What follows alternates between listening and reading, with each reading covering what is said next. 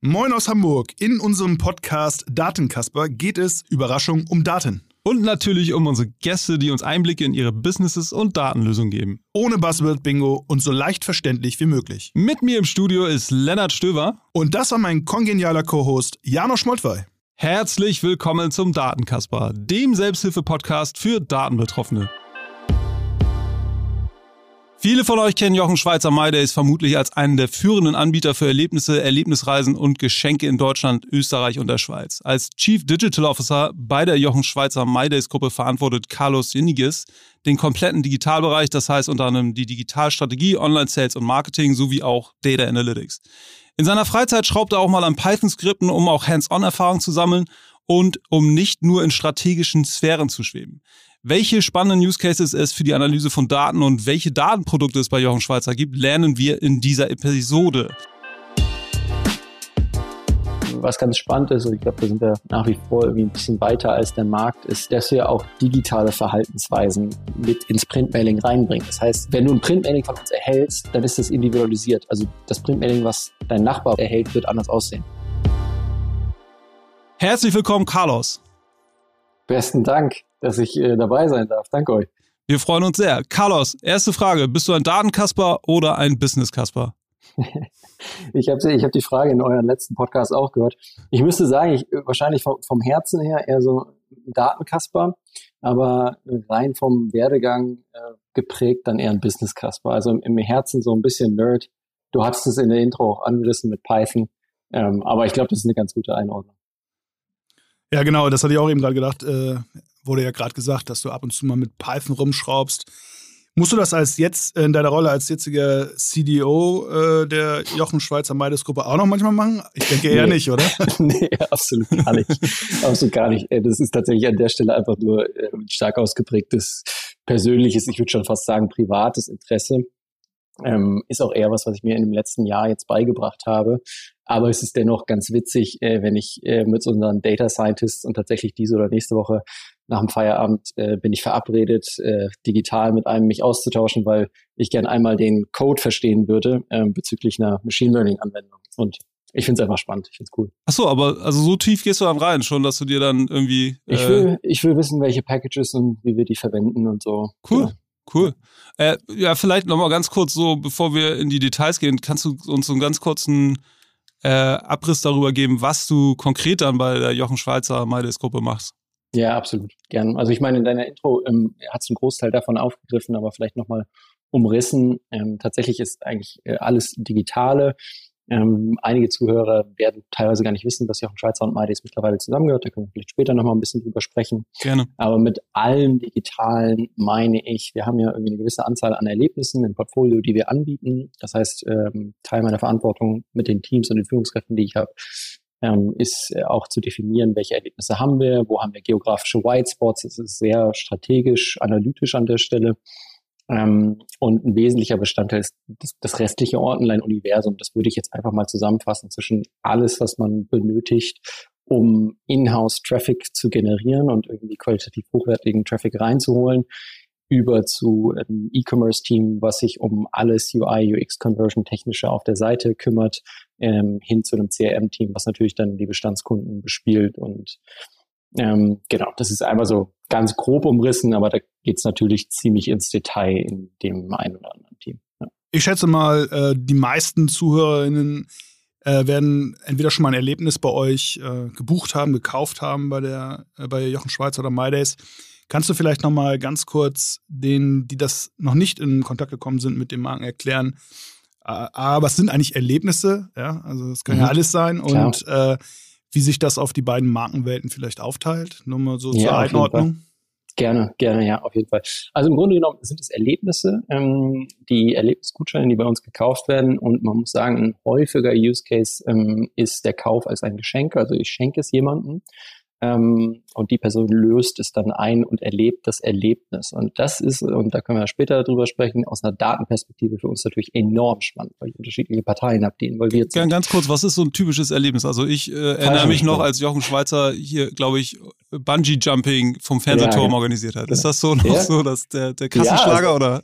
Ich, ich meine, ich meine, in der Materie war er ja Pionier ja, genau, in, in Deutschland. Und klar, du hast Evergreens, ähm, dazu gehört beispielsweise Fallschirmspringen ähm, im einen Extrem. Ja, das ist jemand, äh, das, das nehmen sich manche Leute als Ziel oder als Traum. Also von daher tatsächlich, das wäre ein Beispiel. Ähm, auf der softeren Seite ist jetzt gerade durch Corona ein bisschen schwierig, aber so ist wie Dinner in the Dark ähm, ist tatsächlich etwas, was äh, häufig gekauft wird. Und dann hast du andere Trends, die, die total funny sind, wie ähm, Alpaka-Wanderung ja, mit einem Alpaka wandern zu gehen. äh, das ist, das ist echt was, das hat sich lange Zeit gehalten. Also ich glaube, gefühlt habe ich vor einem Jahr im Podcast drüber gesprochen, war da schon überrascht, aber ähm, Hast du das auch schon mal gemacht weiter. oder also Ich habe es tatsächlich nicht, ich habe es tatsächlich noch nicht gemacht, aber einer meiner Führungskräfte mit seinem Team und der war auch äh, hellauf begeistert. Also Cool. Interessant. Ja, da würde ich jetzt noch tiefer Geld reintauchen, aber da, dann kommen wir Ja doch, ich, ich möchte ab. wissen, was ist das Besondere mit einem Alpaka wandern zu gehen, statt mit einem Pony ich, oder keine ich, Ahnung, mit was man sonst so an Tieren wandern geht. Ich müsste spekulieren, dadurch, dass ich es noch nicht gemacht habe, aber ich, ich denke, die, die Tiere sind sehr friedfertig, ja, und irgendwie begleiten einen und dann ist es irgendwie auch ein bisschen witzig und es ist wahrscheinlich etwas exotischer, als wenn ich jetzt einen Pony neben mir her laufen habe, ja, so, so meine ja. Interpretation. Und verkauft ihr eure Erlebnisse jetzt primär über eure eigenen Kanäle, über eure eigenen äh, Online-Shops oder auch äh, über Partner, über möglicherweise mhm. auch offline, vielleicht nochmal, wie ist so der Mix? Mhm. Und äh, wenn du das sagen kannst, auch so prozentual, damit man so ein bisschen Gefühl dafür bekommt, was auch am Ende an Daten da ist. Ja, also äh, tatsächlich ist der Großteil online und online selbst über unsere Plattform. Also wir sind insofern Vermittlungsplattformen, wenn man so möchte ähm, arbeiten dann mit den kleinen Partnern zusammen. Ähm, kleinere Partner, weil die logischerweise oft ihr Hobby oder ihre Leidenschaft so ein bisschen zum Beruf gemacht haben. Wenn ich jetzt jemand bin, der Fallschirm oder Tandem, Fallschirm, wie auch immer anbieten möchte, ähm, dann mache ich das beispielsweise ähm, über uns, sind aber auch ähm, Handel ähm, vertreten, ähm, einmal im Retail, man die typischen Retailer, die man so kennt, ohne jetzt spezifische Namen zu nennen, da sind wir eigentlich überall auf der Jochen Schweizer Seite tatsächlich auch äh, mit eigenen Stores ähm, vertreten. Äh, bevor wir weiter über Jochen Schweizer MyDays reden, äh, nochmal vielleicht so ein paar Fragen zu deiner, zu deinem Werdegang. Ähm, ich habe ganz interessanterweise gesehen auf deinem LinkedIn-Profil, dass du bei der NASA warst. Also soll ja. einer behaupten, dass wir hier keine Raketenwissenschaftler im Podcast haben? ja, tatsächlich. Ähm, hat sich, genau, ich kann dazu ein bisschen was erzählen. Das Gerne. hat sich ein bisschen zufällig ergeben.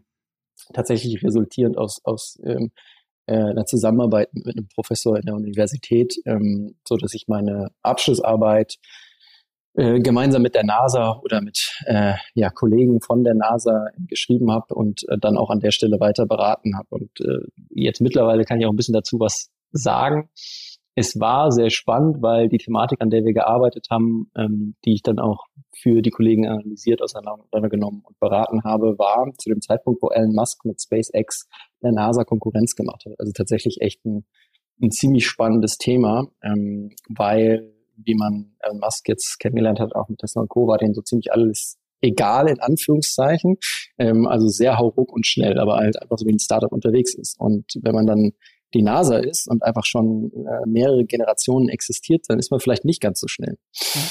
Und da ging es darum, äh, ich glaube so, das, das Buzzword ist strategische Ambidextrie. Und ging es ein bisschen darum äh, zu identifizieren. Sorry, kannst du das noch einmal langsam aussprechen, bitte?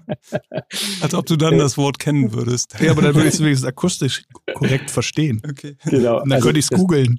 Ja, ja das, das, das Wort ist strategische Ambidextrie. Und äh, ohne an der Stelle zu nerdig zu, zu, zu werden, da geht es darum, wenn ein Unternehmen es schafft, zwei ursprünglich konträre strategische Ziele gleichzeitig zu verfolgen. Ähm, um mal irgendwie ein praktischeres Beispiel rauszugreifen, wenn wir Apple nehmen, die, da kann man mittlerweile wahrscheinlich drüber streiten, aber die lange Zeit irgendwie Kostenführer waren in gewissen Dimensionen und gleichzeitig auch Innovationsführer. Mhm. So, und dann gibt's mehrere Beispiele auch äh, in der Airline-Industrie etc. Ähm, und im Grunde genommen ging es darum, wie kann die NASA schnell sein, trotzdem irgendwie Funding mit reinnehmen in diese Gleichung und inwiefern macht SpaceX da Konkurrenz. Ja. ja. Ähm, das war der Kontaktpunkt mit der NASA. Ähm, habe dann auch gemeinsam publiziert in dem Paper, ähm, so ein bisschen auch, glaube ich, um mir das selbst zu beweisen, rein, rein akademisch.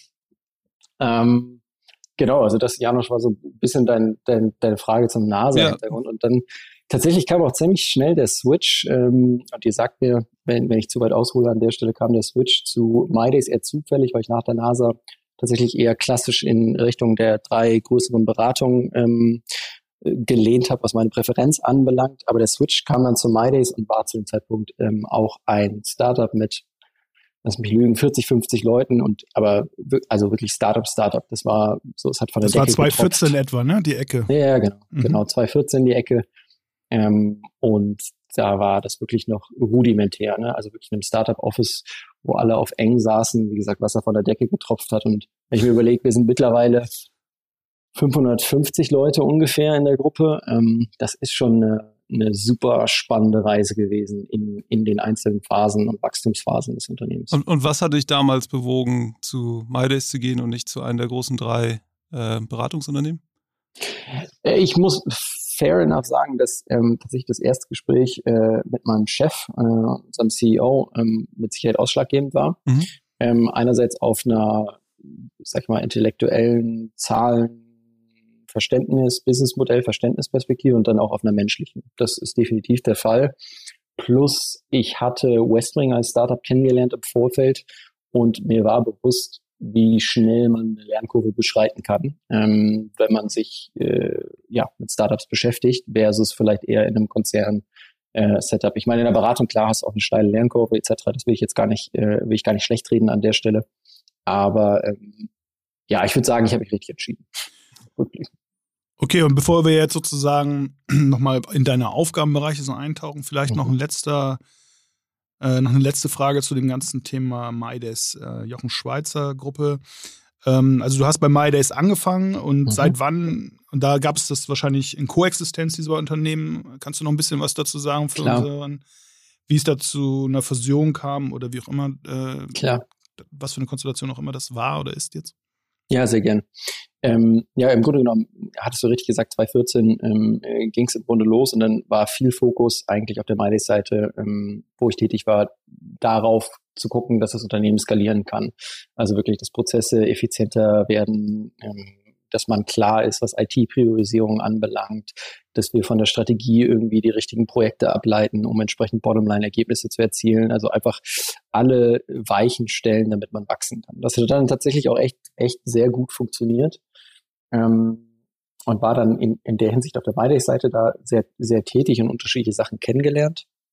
Und Pro7, ähm, also wir gehören zum Pro7, ähm, zu, zum Newcom-Setup und Pro7 war dann auch investiert und ähm, natürlich hat man gesehen, dass das Businessmodell gut funktioniert und ähm, das ein, ein, solides Modell ist und genauso wie du sagst, Schweiz hat parallel existiert.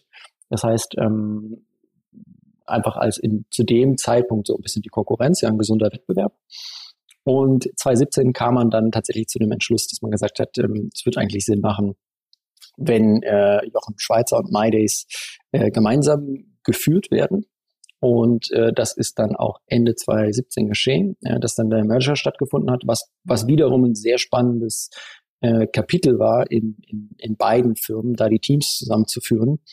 Und ähm, jetzt werden wir gleich bestimmt auch noch über Tech-Stack etc. sprechen. Also das Auf war. Auf jeden Fall. Ähm, ja, noch schad schon mit den Hufen. ja, das, ja, das, nicht das, das war und ist echt spannend. Also ähm, ja, definitiv. Ähm, genau, wenn wir über einen Tech-Stack sprechen, also vielleicht noch eine Frage zum Merger. Wie groß waren beide Companies, als sie gemerged sind dann, so von den, von den Personen, die dort waren? Puh, das ist immer spannend. Ähm, ich würde behaupten, jetzt muss ich ein bisschen spekulieren, weil ich nicht ja. ich glaube, Maide ist wahrscheinlich so roundabout 120, 130 Leute. Ich würde sagen, Jochen Schweizer knapp 200. Mhm. Ähm, so in dem Dreh. Und seitdem, es war schon immer ein Wachstumscase. Ne? Wir sind seitdem halt auch gewachsen. Ich habe gerade eben gesagt, wir sind über 550 mittlerweile und haben auch strategisch äh, weitere Zukäufe getätigt. Ne? Also ja. ähm, haben beispielsweise Regiondo ähm, hinzugekauft was äh, für uns für die Wertschöpfungskette enorm wichtig ist, weil die genau an dem Punkt agieren, wo sie mit den Veranstaltern zusammenarbeiten. Also viel äh, Terminverfügbarkeiten äh, vereinfachen, äh, unter anderem, und äh, denen da viel Hassel abnehmen. Ja. Und das ist für uns natürlich äh, total Gold wert, die an der Stelle zu integrieren. Ähm, dass wir das in Anführungszeichen nicht mehr aus der Plattformdimension machen, sondern wirklich als, als Kernkompetenz an Bord haben. Ja. Okay, also nochmal für mich sozusagen zusammengefasst und äh, dann ab äh, zum Tech-Stack. Also ähm, ihr, ihr, seid so um die 500 Mitarbeiter, es ist ein Plattformmodell, 80 Prozent äh, eures Angebots läuft ja. äh, online und Plattform heißt, okay, es gibt eine Reihe von Anbietern von coolen Erlebnissen, die ihr dann eigentlich vermittelt und auch äh, begleitet sozusagen. Und die Herausforderung beziehungsweise auch die Besonderheit ist, dass der Käufer sehr oft gar nicht der Nutzer dieses Erlebnisses ist, was auch eine hohe Datenherausforderung mit sich bringt oder beziehungsweise auch nicht eine Herausforderung zwangsläufig, aber eben man muss darauf achten. So kann man das zusammenfassen vielleicht? Super, super sauber, extrem zutreffend zusammengefasst. Gut aufgepasst, ne? Sehr gut. Deine Sternchen für mich heute, ja. ja? Ich, ich notiere gleich. Ja. Ja, genau, also vielleicht da auch nochmal kurz zu, äh, Lenny hat es ja gerade angesprochen, es gibt bestimmte Herausforderungen, was so die Datenakquisition und dann auch wahrscheinlich äh, Analyse angeht, äh, weil nicht unbedingt immer der Käufer auch der Nutzer ist, aber ihr habt mhm. wahrscheinlich trotzdem auch Informationen dazu, wer es dann nutzt. Und genau. äh, kannst du dazu ein bisschen was zu erzählen, bevor wir Klar. dann vielleicht äh, in den Tech-Stack äh, einsteigen? Auf jeden Fall gern. Ähm, ist tatsächlich auch was, was aus einer analytischen Perspektive wirklich äh, super spannend ist. Mhm. Ähm, du hast es gerade angerissen. Ich habe dann ich sag mal, ich, ich kann drei Parteien haben, die irgendwie in diese Transaktion, wenn man so möchte, das klingt jetzt sehr rational, aber irgendwie involviert sind. Ja, ich habe jetzt einen Käufer, ähm, ich habe jemand, äh, der einlöst und ich habe jemanden, der erlebt. Mhm. das kann alles die gleiche Person sein. Es können aber im Fall des Falles auch drei unterschiedliche Personen sein. Und tatsächlich haben wir oftmals ähm, den, den, den Haupt-Use-Case, wo wir sagen, es ist ein Geschenk, es ist eine Person, die kauft und eine, äh, die erlebt. Und genau wie du es gerade angerissen hast, wir haben halt da die Daten, wir brauchen die teilweise auch, ja, jetzt so rein, sag ich mal, Altersdaten bei gewissen Erlebnissen. Ähm, und das ist dann schon super spannend, weil du aus einer Datenperspektive mehr oder minder, ja, ich will fast sagen, Beziehungs, Beziehungen abbildest, ein Beziehungskonstrukt, ähm, weil du natürlich siehst, irgendwie sind die Namen identisch oder nicht, wie sind irgendwie die Postleitzahlen, sind jetzt irgendwie, sind es beste Freunde, sind es irgendwie Geschwister oder wie dem auch sei, ja, das, das, das sagt sehr viel darüber aus, worin man arbeiten kann, ohne dass es jetzt irgendwie weird oder intrusive wird. Ähm, ja, aber es ist, ist mega spannend. Kannst du entlang der ganzen Kette nutzen. Also das ist mir irgendwie, das leuchtet mir ein, ähm, dass du Beziehungsmuster dort äh, mit ähm, herausfinden kannst, wie man mhm. sie jetzt sozusagen für Marketing-Aspekte mhm. nutzt. Das wäre nochmal ein interessanter Use Case. Also mhm. vielleicht kannst du dazu was sagen. Ja, also ich glaube, ähm, lass mich einfach ein Beispiel rausgreifen auf der Seite. Also wir, wir, wir, ich glaube, was total wichtig mal übergreifend ist, ist, dass du Leute an Bord hast, die genau das, was du jetzt beschrieben hast, die diese Daten aufgreifen können, diese Informationen und dann überlegen können, wie kann ich die nutzen, um irgendwie den einen oder anderen Hebel auf der Seite zu setzen. Und um da irgendwie ein bisschen expliziter zu werden, wenn ich jetzt äh, sehe, ich sehe ja beispielsweise, wie viele Frauen lösen welches Erlebnis ein und wollen das irgendwie primär erleben. Und das kann ich und tun und verwenden wir an der Stelle auch, wenn wir auf ähm, unserer Seite einer der, der, der beliebten Einstiege ist Geschenke für wen, also suche ich was für einen Mann, suche ich was für eine Frau. Ähm, und das ist oft ein Einstieg. Und wenn ich dann beispielsweise auf Frau klicke, dann fließt all, all diese Informationen fließen halt in eine Produktsortierung ein, die wirklich einen hohen, hohen Impact auf unsere Conversion Rate haben. Okay. Und, und die Beziehung, wenn, wenn ich jetzt zum Beispiel Lenny ähm, weiß nicht, Fallschirmsprung geschenkt habe, mhm. ähm, wie könnt ihr das dann nutzen? Also oder dass, dass ihr ihn vielleicht motiviert, mir auch irgendwie nochmal einen, dann Bungee-Jump oder so zu schenken? Kann ich mir das so vorstellen? Oder welche? Ja, genau. E, exakt. Also ähm, mal unter der Voraussetzung, dass man, muss man auch sagen, irgendwie alle Zustimmungen hat und, und alle Opt-ins und etc. Ähm, genau, dann können wir das so als Beispiel nutzen. Ähm, das ist tatsächlich, dann würden wir äh, Lenny kontaktieren und sagen, wie, wie hat es dir gefallen? Ähm, das geht einerseits aus einer digitalen Perspektive, also aus sagen wir jetzt einfach mal E-Mail-Marketing oder aus einer, aus einer tatsächlich auch Print-Perspektive im Offline-Marketing. Ähm, ja, also ist tatsächlich echt ein super zutreffendes Beispiel, was vielleicht auch noch ganz, ganz interessant ist und eine Eigenheit, wenn man aus einer Datenperspektive und, und Impact auf der Seite spricht, ist ähm, Geolocation. Ja? Weil logischerweise habe ich alle Locations aller Erlebnisse, die wir irgendwie im Portfolio haben, wo wir mit Sicherheit bei gut über 10.000 sind. Und deine. 10.000 unterschiedliche Erlebnisse. Richtig, genau. Ja. Okay. Also, by the way, bitte schenkt mir keinen Bungee-Jump. Und äh, ich, ja, ich wollte gerade sagen, so, ja. es kann auch, kann auch so, eine, äh, so, so ein negatives Geschenk sein, wenn ich ihn irgendwie bestrafen will, weil er sich zu häufig hier im Podcast verspricht oder andersherum. Ja, ganz genau. Oder ja, das wäre auch ganz witzig. So ein Joko und Klaas. Äh, ja, richtig. Ja, vielleicht. Wer weiß, wo das hier noch hinführt. Ja, würde mich, dann würde mich auch interessieren, ja, wo sind eigentlich die mutigsten Leute in Deutschland? Das könntet ihr dann ja auch über äh, quasi, wenn man jetzt eine Bewertung hätte, Stimmt. was mutig ist. Aber gut. Bevor ja. wir abdriften, sorry, ja. passiert hier ab und zu. Vielleicht jetzt doch nochmal äh, ein bisschen was zum Tech-Stack, oder? Was sagst du? Ja, gerne. Also ähm, das ist ja immer eine Frage, die unsere Zuhörerinnen und Zuhörer auch äh, brennend interessiert. Mhm. Jetzt gar nicht zu tiefgehend, aber um so ein bisschen, wie wir hier in Norden sagen, Butter bei die Fische zu packen. Ja. Ja. Ähm, was nutzt ihr? Also Python hast du selber gesagt, ja. da könntest du jetzt in den Code reingucken, aber was, was denkst du jetzt auch gar nicht so systematisch, aber was sind so ja. grundsätzlich Tools, Frameworks, die bei euch häufig anzutreffen sind? Klar, gern. Also lass uns, lass uns einmal beim Tech-Stack über, über zwei unterschiedliche Sachen sprechen. Einmal für mich tatsächlich eher eine BI-Perspektive, wo wir über DWH und so Frontend Power BI etc. einmal sprechen können. Und die andere Perspektive, die glaube ich auch ganz spannend ist, ist, wie bauen wir unseren Shop auf, ja, also im Frontend und im Backend. Sehr gerne. Würde ich an der Stelle einmal differenzieren. Dann lass uns mal bei, bei BI, ähm, lass mir da ein bisschen was erzählen. Ähm, das habe ich über die letzten sieben Jahre recht intensiv mitverfolgt. Es war ganz interessant. Am Anfang äh, haben wir über, jetzt wird euch bekannt sein, ClickView, QLick, bei uns gibt es alle Namen dafür. Ähm, ja, ich, ich kenne sie unter ClickView. Keiner kann es aussprechen äh, und ja, auch genau. nicht bedienen. Ja, genau, ClickView und dann ist viele Eigenheiten, würde ich jetzt einfach mal diplomatisch sagen. Ja. Ähm, und im Grunde genommen, äh, ich glaube, die ursprüngliche Idee ist ja, äh, ClickView eher im Frontend zu nutzen und dann habe ich im Backend so ein bisschen was anderes und habe irgendwie SQL-Server noch, den ich mich bediene. Das wurde bei uns gefühlt, ja, und jetzt spreche ich von vielen Jahren her und auf der MyDays-Seite 2014, 2013 und so weiter nie richtig eingerichtet und glaube ich so, wie, wie es eigentlich geplant ist, genutzt. Was dann wirklich dazu geführt hat, dass es total wirr mit Excel-Tabellen, Verknüpfungen äh, war, die keiner mehr so richtig nachvollziehen konnte. Was ja eigentlich auch relativ häufig noch immer der Status quo ist bei vielen Händlern, ne? Oder bei vielen Echt? Plattformen, ja. Okay. Ja, also das ist meine Beobachtung. Okay. Ob jetzt mit, okay. das liegt jetzt nicht an ClickView, aber es liegt halt eben schon auch daran, vielleicht kommen wir später nochmal zu, äh, dazu, was für Teams brauchst du eigentlich, um eine saubere Architektur aufzubauen. Aber jetzt bleiben wir erstmal bei ja. eurer, äh, eurem Status quo, sorry. Ja, aber das ist, äh, finde ich halt auch super spannend. Ähm, aber ja, das war bei uns 2014 der Fall. Und ich sag mal, das lief dann auch so ein, zwei Jahre war das okay. Das war äh, so ein bisschen Mischung aus Controlling und, und, BI, die sich damit beschäftigt haben.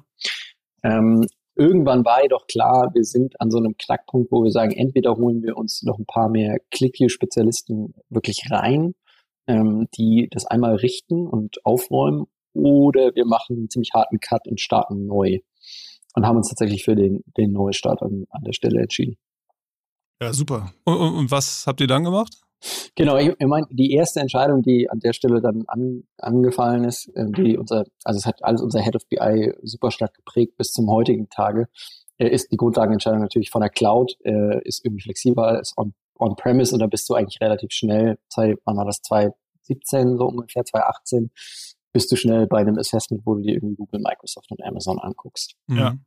Mm, und jetzt müsste ich tatsächlich ein bisschen überlegen, was damals die Kriterien waren, die in die eine oder andere Richtung tendiert haben. Ich glaube, zu diesem Zeitpunkt, wie gesagt, jetzt drei, vier Jahre her, Google war, sofern ich es äh, wahrnehme, von der Usability vielleicht noch nicht ganz so weit.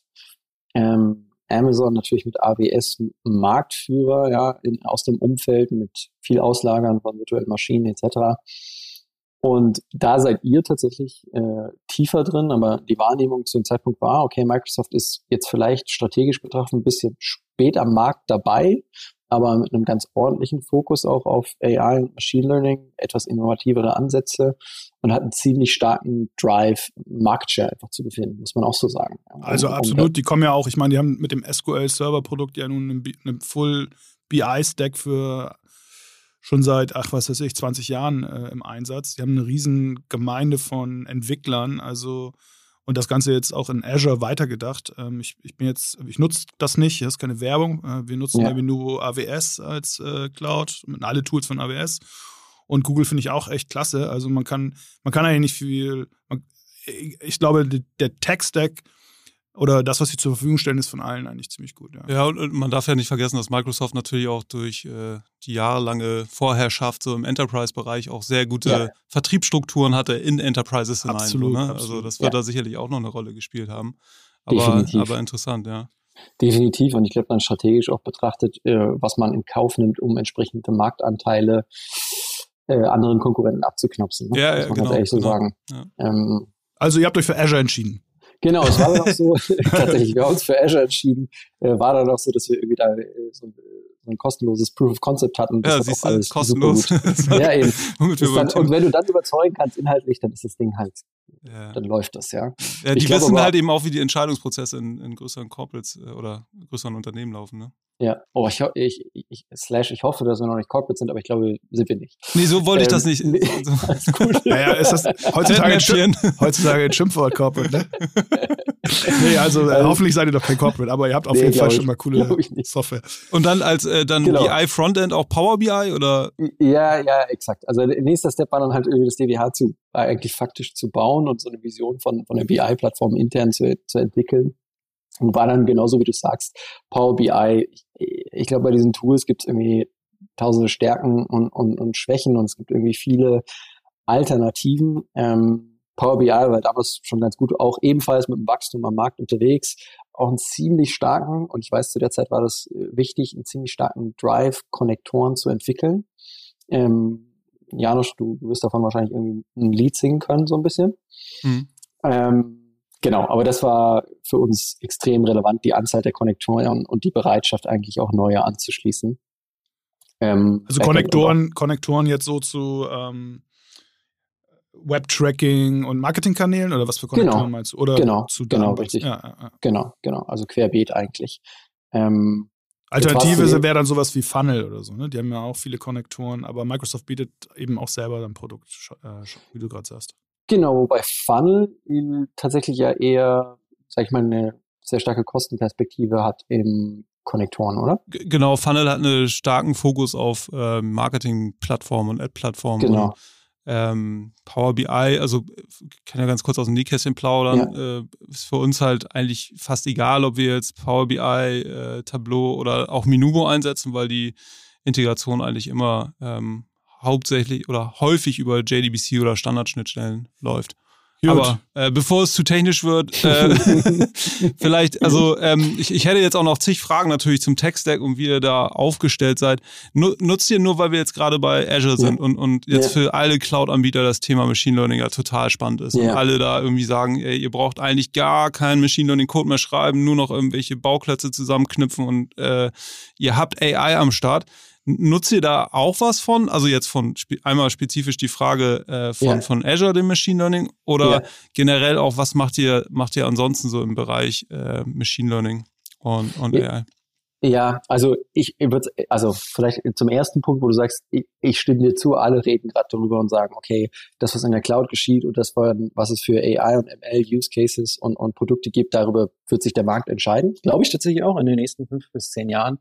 Ich glaube aber, dass da noch von faktischen Use Cases, wie es angewandt wird in der Praxis bei unterschiedlichen Unternehmen, würde ich behaupten, steckt es noch ein bisschen in, in den Kinderschuhen. Also äh, ja. ich glaube, da geht noch ein bisschen mehr. Und von daher, ja, wir nutzen ähm, AI und Machine Learning grundsätzlich. Ob wir jetzt uns äh, an dieser Stelle da bedienen, müsste ich jetzt tatsächlich irgendwie mal nachfragen. Aber ich glaube, wenn, dann dabbeln wir da ein bisschen rum mit den Sachen, die es da gibt. Ich glaube, wir machen intern wesentlich wesentlich mehr, was okay. das, was das anbelangt. Und, und kannst du darüber so ein Klar. bisschen was erzählen, was, was ihr, ja. was sind so Use Cases, die spannend sind? Klar. Ich glaube, einer, der am, am leichtesten greifbar ist, und das ist tatsächlich auch das Beispiel, wo ich äh, nächste Woche mit unserem Data Scientist äh, dann eine persönliche Nachhilfestunde bekomme, um das zu verstehen, ähm, ist unser Kundenscoring für Printmailings. Also hm. welche, welche Kunden wählen wir aus, die ein Printmailing entsprechend bekommen sollten? Ähm, natürlich alles mit der Zielvariable, dass ein Kauf getätigt werden sollte. Und da wir wirklich eine Vielzahl an Daten und ich lass mich lügen, ich glaube über 20 Variablen, die dann dieses Scoring reinfließen, haben zu den Kunden. Und das natürlich auch total wichtig ist, weil es nicht so ist, wie ich schicke jetzt einfach ein Newsletter raus und der kostet mich äh, irgendwie ein Hundertstel Cent, sondern ähm, das Porto der, der Deutschen Post ist jetzt nicht so ganz günstig ja. ähm, und es sollte schon schlau gewählt sein. Was, was für mich jetzt aus meiner Perspektive mit, mit der entsprechenden Umsatzverantwortung spannend ist, ich kann durch dieses Scoring, also einerseits ist es mittlerweile super akkurat und es hilft mir dadurch total genau zu sagen, okay, ich habe irgendwie folgende Umsatzerwartungshaltung und deshalb muss ich meine Kohorte so groß wählen. Also an diese Leute, die schreibe ich jetzt an, weil da ist die Wahrscheinlichkeit so und so viel Conversion Prozent, ähm, dass ein Kauf getätigt wird. Und das, äh, das machen wir halt komplett in-house äh, mit den, ähm, ja, mit unseren Data Scientists und das wäre ein sehr praktischer Use Case eigentlich fürs Business. Cool. Ja, zu eurem Team würde ich auch gleich ganz gerne nochmal kommen. Das ist auch immer sehr spannend für, für unsere Hörerinnen und unsere Hörer. Ähm, aber vielleicht nochmal bei dem Use Case bleibend, ähm, mhm. was sind da so die, du sagtest 20 Variablen, das, das ist mhm. mich recht interessant. Was sind da so mhm. für Daten, die da reinfließen? Sind das jetzt primär historische transaktionale Daten? Also, keine Ahnung, ihr wisst ja, mhm. welche Kunden was gekauft haben, ihr habt diese Muster der äh, Beziehungen der Käufer und Einlöser und so weiter untereinander. Mhm. Oder sind es auch äh, noch, noch andere Daten? Kannst du dazu was sagen? Ja, ja, definitiv. Ähm, genau, das haben wir im, im, im, Laufe der Zeit immer weiterentwickelt. Tatsächlich sind es transaktionale Daten, so wie du sie nennst, also hat einen Kauf getätigt, hat mehrere Käufe getätigt, ähm, aber auch vieles ist Käufer oder ist Einlöser, ähm, hat schon Folgendes erlebt, wie sieht die Geolocation aus und was ganz spannend ist, und ich glaube, da sind wir nach wie vor irgendwie ein bisschen weiter als der Markt ist, dass an der Stelle, wo wir es können, wie gesagt, die Opt-ins haben etc. pp., ähm, dass wir auch digitale Verhaltensweisen mit ins Printmailing reinbringen. Das heißt, wenn du ein Printmailing von uns erhältst, dann ist das individualisiert. Also das Printmailing, was in Anführungszeichen dein Nachbar, weil er auch Kunde bei uns ist, erhält, wird anders aussehen. So bei also 1000 Anschrei äh, also wirklich eins zu eins Individualisierung. Komplett. Also äh, komplett. Cool. Aber du bist dann bei einer wesentlich höheren Anzahl. Also bist so bei ja. äh, gut ordentlich sechsstellige Anzahl an, an, an äh, Kunden, die wir da anschreiben. Und die Qualität des, äh, dieser Mailing, dieses Mailings, dieses Kataloges ist dann schon äh, mehr Papier oder ist das dann schon so wie so ein, ja, keine Ahnung, wie so ein Autokatalog früher? Ja, ich, ja, super spannende Frage, weil ich sag mal, wir sprechen jetzt so ein bisschen data-nerdig und performance-seitig über vieles, aber tatsächlich entscheidend da ist ähm, auch, wie wie die Creatives aussehen. Ja? Also wie gestalte ich das Ding eigentlich? Wie kommt es bei den Kunden gut an? Und auch da haben wir total viel experimentiert von lege ich irgendwie wirklich eine, eine Plastikkarte da, dabei oder eine, eine, eine Pappkarte, hat das irgendwie einen Impact? Soll ich außen schon was aufdrucken? Drucke ich erst innen irgendwie was auf und haben da wirklich unendlich viele Testings gemacht, ähm, sind da mittlerweile äh, recht weit fortgeschritten. Aber im Grunde genommen kannst du es so vorstellen, du kriegst einfach einen Brief, ja, äh, den du von außen erstmal nicht erkennst, dass es äh, von uns kommt. Wenn du aufmachst, dann irgendwie schon. Und dann ist es innen personalisiert und ein, ein super witziges Beispiel ist, was, was ich immer noch funny finde, ist, dass wir eine Personalisierung integriert ist, ist das, was du dir zuletzt, äh, zuletzt angeguckt hast, so von der Kategorie zuletzt angeklickt. Irgendwie oh, hast. das könnte gefährlich werden. Ja, genau. Deshalb sage ich, wenn entsprechend alle, alle Opt-ins da sind, mal gucken, wie zukunftsträchtig und so das ist. Ja. Ach so, du meinst. Äh, ja, könnte ja sein, dass ich mir irgendwie, äh, keine Ahnung, Candlelight-Dinner angeguckt habe. Meine Frau sagt ja, wo warst du? Mit mir warst du jedenfalls nicht beim Candlelight-Dinner. Nur so als Beispiel. Es ist, es ist tatsächlich, also äh, jetzt äh, hast du es angebracht, aber ähm, eins zu eins ist, ist das etwas, äh, das dann stattfindet, ne? weil natürlich personalisieren wir und sagen dir, ähm, du hattest hier einen Wellnessurlaub äh, dort und dort und der hat dir super gut gefallen, willst du nicht irgendwie nochmal was? Gefährlich. Ja, und, oh, oh, oh. Gefährlich. und das ist, das, das, sind dann tatsächlich Rückmeldungen, die wir in diese Richtung auch bekommen. Ja. Ähm, oder also was man auch sagen kann, wir lernen da sehr viel und nehmen dann auch Rücksicht auf das, was die Kunden cool finden. Und wenn die Sachen sag ich mal, zu hart personalisiert empfinden, dann, dann gehen wir da auch wieder einen Schritt zurück. Und ein Beispiel wäre, was jetzt nicht überraschend ist, ist, bei den Bestandskunden haben wir logischerweise ja die Anschrift. Ja, das heißt, wir wissen so rein postleitzahltechnisch, wo du dich befindest oder wo du hinbestellt hast. Und wenn wir dann, dann haben wir Mailings kreiert, wo wir gesagt haben, folgende, als Beispiel, weiß ich nicht, äh, Floating oder Massage ist von dir 7,6 Kilometer entfernt und äh, super gut bewertet, willst du das nicht mal irgendwie ausprobieren? Und da, da haben wir dann wirklich Rückmeldung bekommen, so, nee, das ist mir jetzt zu persönlich und ähm, ähm, Bezug nehmend auf meinen, meinen persönlichen Ort. Was ich rein menschlich verstehen kann aus einer Datenperspektive, denke ich mir, ja, gut, okay, aber Das ist ja relativ straightforward. ja. Ja, ich glaube, da fehlt dann äh, bei vielen eventuell das Verständnis, dass das nicht wirklich irgendwie ja. manuell jemand bei euch äh, genau. auswählt, die Empfehlung. Also ähnlich wie auf Amazon oder Google, ne? Wenn du da kriegst ja auch äh, sehr personalisierte Empfehlungen dargestellt. Ja, Genau. Ja. Cool, so, sehr, sehr spannend. Äh, ich würde noch mal ganz kurz darauf eingehen, wie seid ihr so äh, teammäßig organisiert? Ähm, mhm. Wie viele Data Scientists, also jetzt nicht äh, die genaue Zahl unbedingt, aber so was sind, sitzen da auch für Leute, PhDs oder eher so, sage ich mal, praxisorientierte Leute, wobei ich nicht implizieren will, dass PhDs nicht praxisorientiert sind, aber, aber ist so. aber ist so. Hatten wir auch schon mal den Diskussionspunkt hier mit, mit, mit einem PhD, der dann auch sogar zugestimmt hat, dieser Hypothese. Aber äh, genau, vielleicht kannst du dazu ein bisschen was erzählen, wie, äh, wie ihr so organisiert seid im, im Data-Bereich. Ja, auf jeden ähm, Fall. Ich meine, das, was mir jetzt gerade eingefallen ist, so ein Thema sind wir jetzt übersprungen, nämlich die, die, den Shop, also wie ihr den aufbaut. Mhm. Das war so die zweite mhm. mhm. Komponente cool. im Tech-Stack, aber vielleicht kriegst du das irgendwie hin, beides äh, zu beantworten. Ja, klar, kriegen, kriegen wir auf jeden Fall miteinander kombiniert. Ähm, ich ich finde, das ist irgendwie eine wichtige Frage, weil an sich kannst du dir aus einer Datenperspektive, wie ist irgendwie alles aufgebaut, kannst du alles beantworten, aber wenn du nicht die entsprechenden Teams hast, die da sinnvoll an Sachen zusammenarbeiten, dann, dann kannst du das eigentlich auch abhaken. Ähm, was bei uns vielleicht übergreifend so ein bisschen einzigartig ist und wahrscheinlich auch vom CEO geprägt, der, der, der Mathematiker, also mein Chef ist, ähm, ist, dass die Erwartungshaltung ist, dass alle irgendwie ein bisschen mit Zahlen und Daten umgehen können. Fast egal, in was für eine Funktion du bist. Der muss kein Data Scientist sein, aber so eine, so eine Bereitschaft, sich damit zu beschäftigen. Und das hilft sehr stark, ja, weil die, weil die Leute auch, ich sage jetzt mal in meinen Teams, das Wissen, da auch Lust drauf haben ähm, und viel lernen. So das jetzt mal so die Business-Seite abgebildet.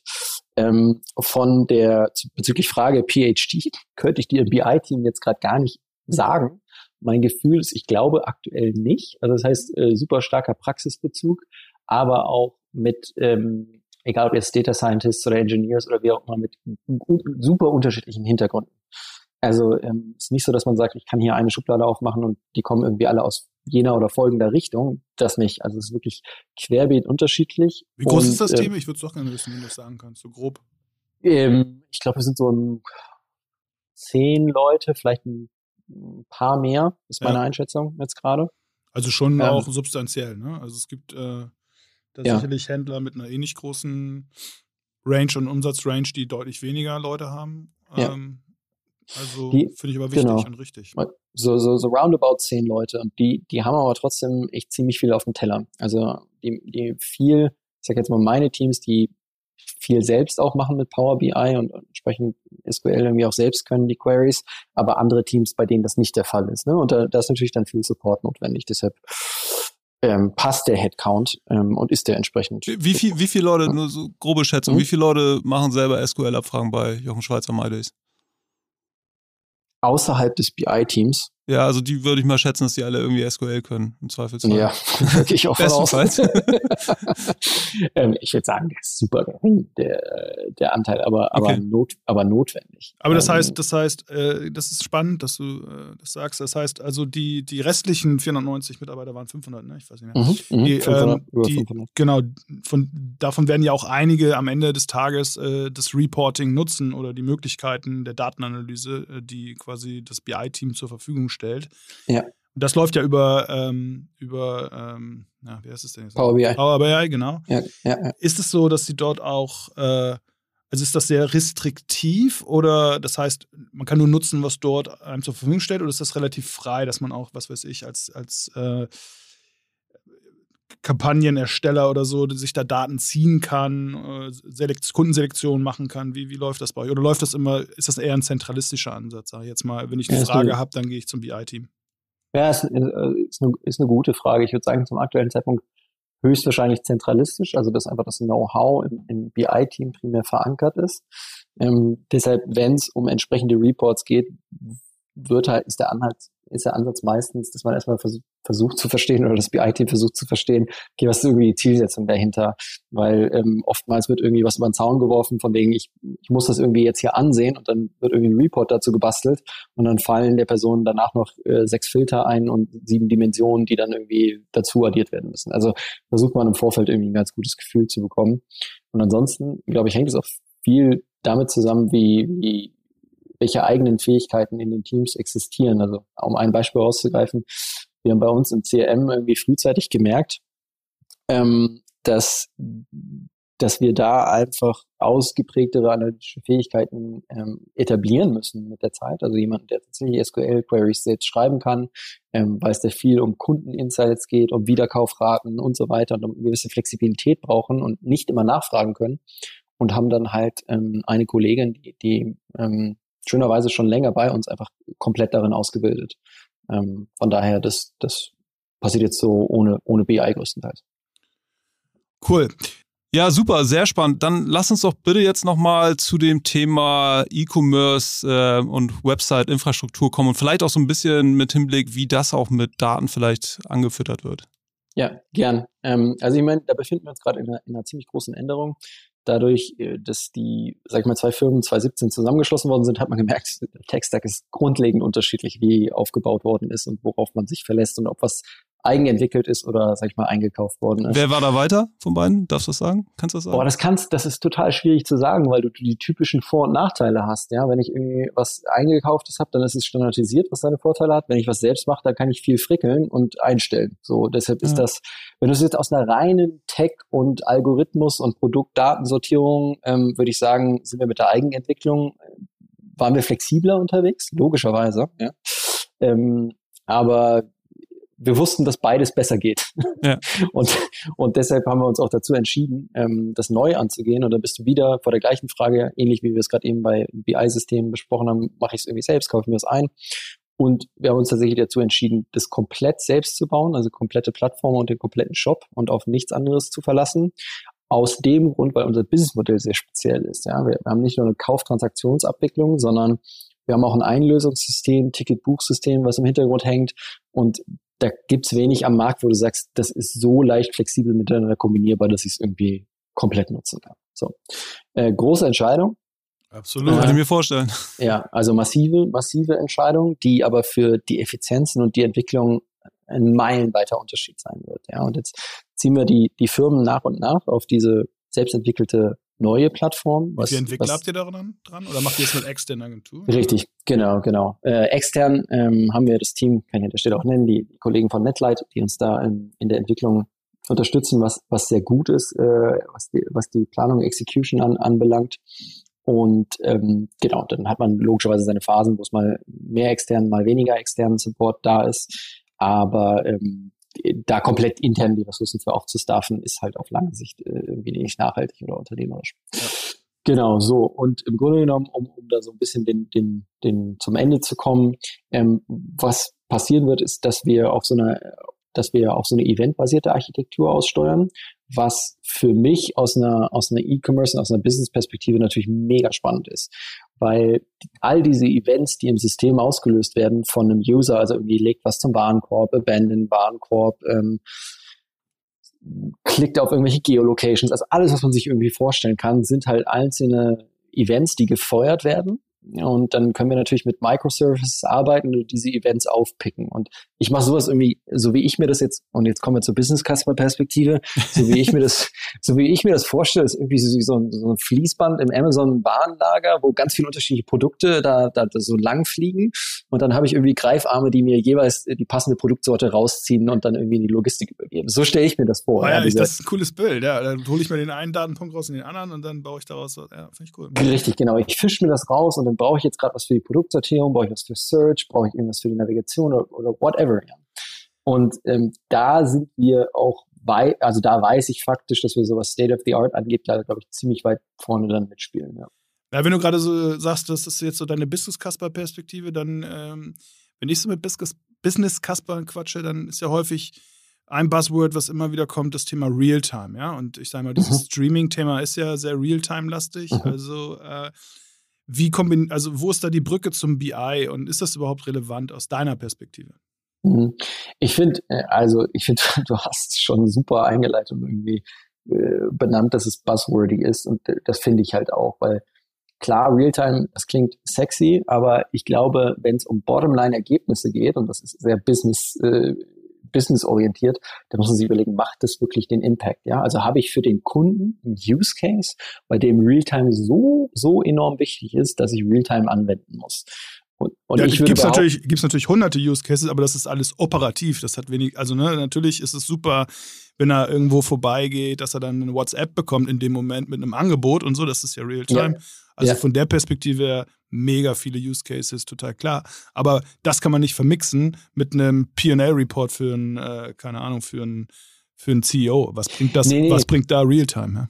Ja, genau, richtig. Und, und dann würde ich an der Stelle aber auch sagen, so, auch das finde ich ja klingt fancy, dass ich eine WhatsApp-Notification bekomme, aber treibt das wirklich meine, meine Click-Through-Rate? Treibt das wirklich meine Conversion? Treibt das wirklich mein AOV? Und ich glaube, dass zu wenig sich diese Fragen stellen und dann einfach sagen, ja, das, das klingt sexy, äh, lass uns das machen. Hm. Ja, Real-Time CDP muss sein. Ja.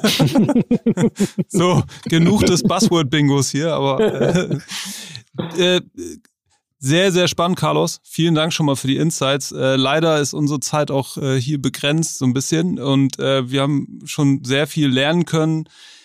Wir würden jetzt langsam mal so zum Ende kommen. Eine letzte Frage, die wir mal gerne stellen. Was ist so der größte Fehler, der äh, dir, euch äh, in Bezug auf Daten schon mal passiert ist oder so the most funny story, äh, der irgendwie mit Daten zusammenhängt? Ja. Fällt dir da so ad hoc was ein? Ja, ja, gern. Ich meine, eine funny Story äh, haben wir gerade eben erwähnt, wo wir sagten, wen, wen wir anschreiben in der Personalisierung. Aber noch was anderes, was total witzig ist. Äh, Im Grunde genommen, es überrascht mich jedes Jahr wieder, aber ich, also es klingt nach einem Klischee, ich sehe es in Daten, aber jedes Jahr, deshalb ist es kein Klischee, ist, dass ich sehe, zu welchem Zeitpunkt Männer und Frauen einkaufen, äh, Geschenke einkaufen. Das ist, das ist total verrückt. Also ihr könnt euch das nicht vorstellen. Das ist wirklich, ihr seht es vor Weihnachten und interessant ist jetzt auch, wie es, wie es mit Black Friday und Black Week sich entwickelt, aber Frauen sind einfach viel, viel bedachter, viel bewusster, starten viel früher in die Recherche ein und bei den Männern kann ich die Uhr danach stellen, der Montag vor Weihnachten oder eine Woche vorher, drehen die Männer durch. Es ist einfach so. Es ist so, als würde I'm feeling man, that. Ja, das ist it's crazy. ähm, und deshalb auch aus, aus einer Datenperspektive, die springen dann auch auf Recommendations und so an, ne? die Männer. Ähm, ist, ja. ist, ist sehr transparent. Ja. Also nee, echt? Also, also könnt ihr das auch messen? Wer, wer besser auf Recommendations ja. reagiert? Ja, ja, ja. Und Männer, Männer total. Easy, schnell, cool, ihr habt es alles schon rausgesucht. Äh, Verpackung dabei, äh, wunderbar, ja. Sehr cool. Ja, sehr cool. Ja, super. Hat mich gefreut. Danke euch. Super, super. Ähm, ja, also Dank und äh, bist du noch da, oder? Hast du schon auf? Ja, ich bin da. Nee, nee, Ciao. Hat mich gefreut. Ciao. Das war Carlos Inniges, CDO der Jochen Schweizer und Maides Gruppe, der erste Raketenwissenschaftler neben uns beiden selbstverständlich im heutigen Datenkasper Podcast. Wir konnten noch nicht genau klären, ob es nun Azure, AWS oder Google Cloud sein soll, ob wir das selber entwickeln sollen, so eine Plattform oder doch eine Standardlösung kaufen. Aber ich denke, es gab viele coole Insights und dafür vielen, vielen Dank, dass du heute dabei warst. War echt ein cooler Podcast. Vielen Dank, Carlos. Danke euch beiden. Danke, Janosch. Super, dann bis zum nächsten Mal. Ciao, ciao. Das war es auch schon wieder von den Datenkaspern. Ich hoffe, ich bekomme kein Bungee-Jump-Geschenk von meinem kongenialen Datenkasper-Kollegen Janosch Moltwey.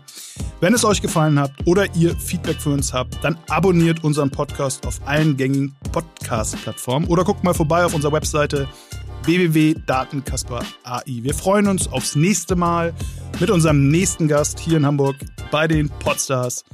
Alles Liebe, alles Gute.